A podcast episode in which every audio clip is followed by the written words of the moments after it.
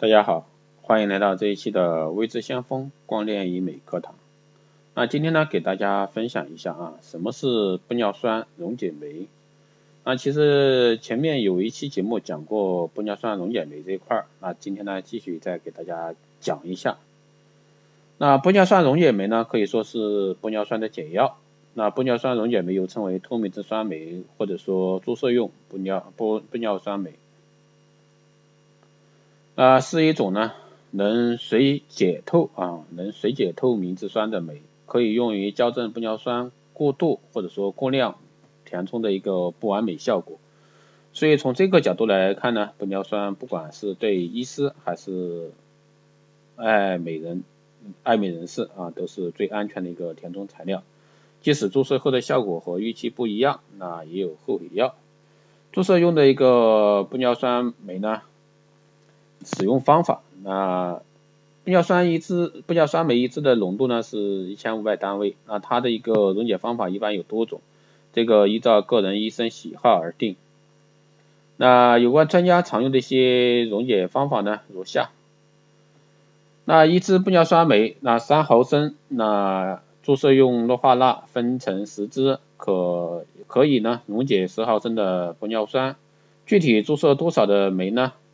按量按照一个注射玻尿酸的量来注射，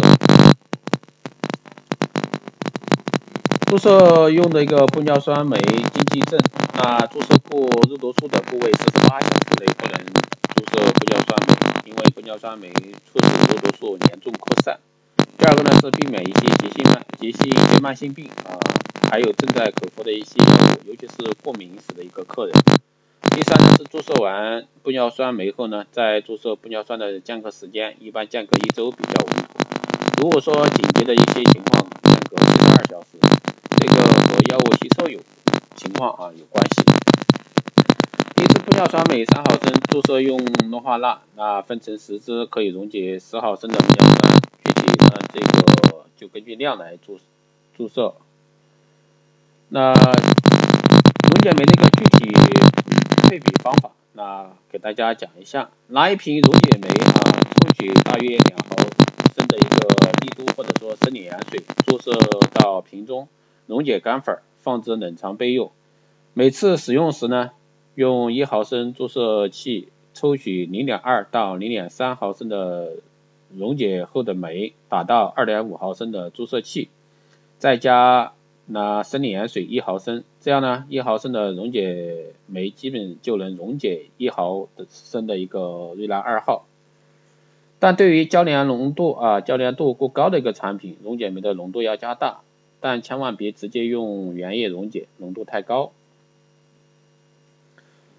配置液的保存，配置好的一个溶解溶酶呢为水溶液，极不稳定，那以临用前配置。剩余的溶液呢，可在三十度以下的温度保存两周。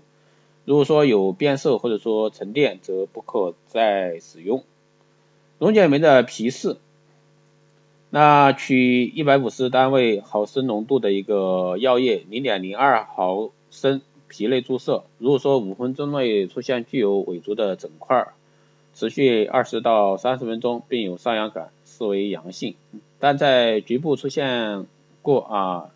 过性过性的一个红斑是由于血管扩张所致引起的，则并非为阳性。那药物过量的处理，过量的注射呢，可以可能导致一个局部水肿，过敏表现为红斑、恶心、呕吐、头晕、心跳加速和血压下降等，应及时停药，并采用支持疗法。急救可以用肾上腺素啊、皮质激素和抗组胺药物等。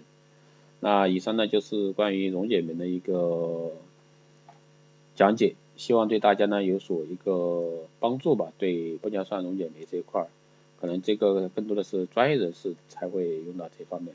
好的，这一期节目就是这样，谢谢大家收听。如果说大家有任何问题或者说好的建议，都可以在后台私信留言，也可以加魏志先锋老师的微信二八二四七八六七幺三二八二四七八六七幺三。